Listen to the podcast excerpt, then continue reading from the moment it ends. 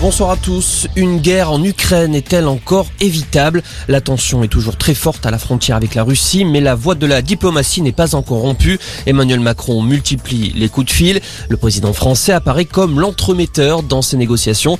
Alors a-t-il vraiment un rôle à jouer pour éviter une guerre en Ukraine?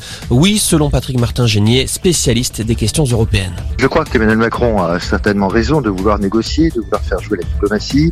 Il n'en doit pas moins que je pense que Vladimir Poutine joue avec les nerfs de tout le monde euh, et euh, finalement joue au jeu du chat et de la souris. Et euh, en l'espèce, il est bien disposé à écouter Emmanuel Macron, mais naturellement, c'est quelque chose qui va se jouer uniquement entre les États-Unis et la Russie.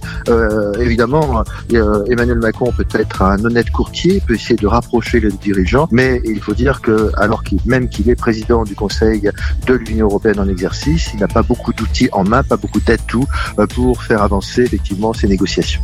De son côté, l'Union européenne prévient, elle se tient prête à imposer des sanctions dévastatrices contre la Russie en cas d'invasion.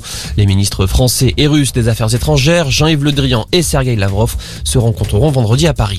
Également dans l'actualité, j'ai besoin de vous, l'appel de Marine Le Pen au maire de France, alors que la candidate du Rassemblement national est en quête de ses 50 derniers parrainages pour pouvoir participer à la présidentielle.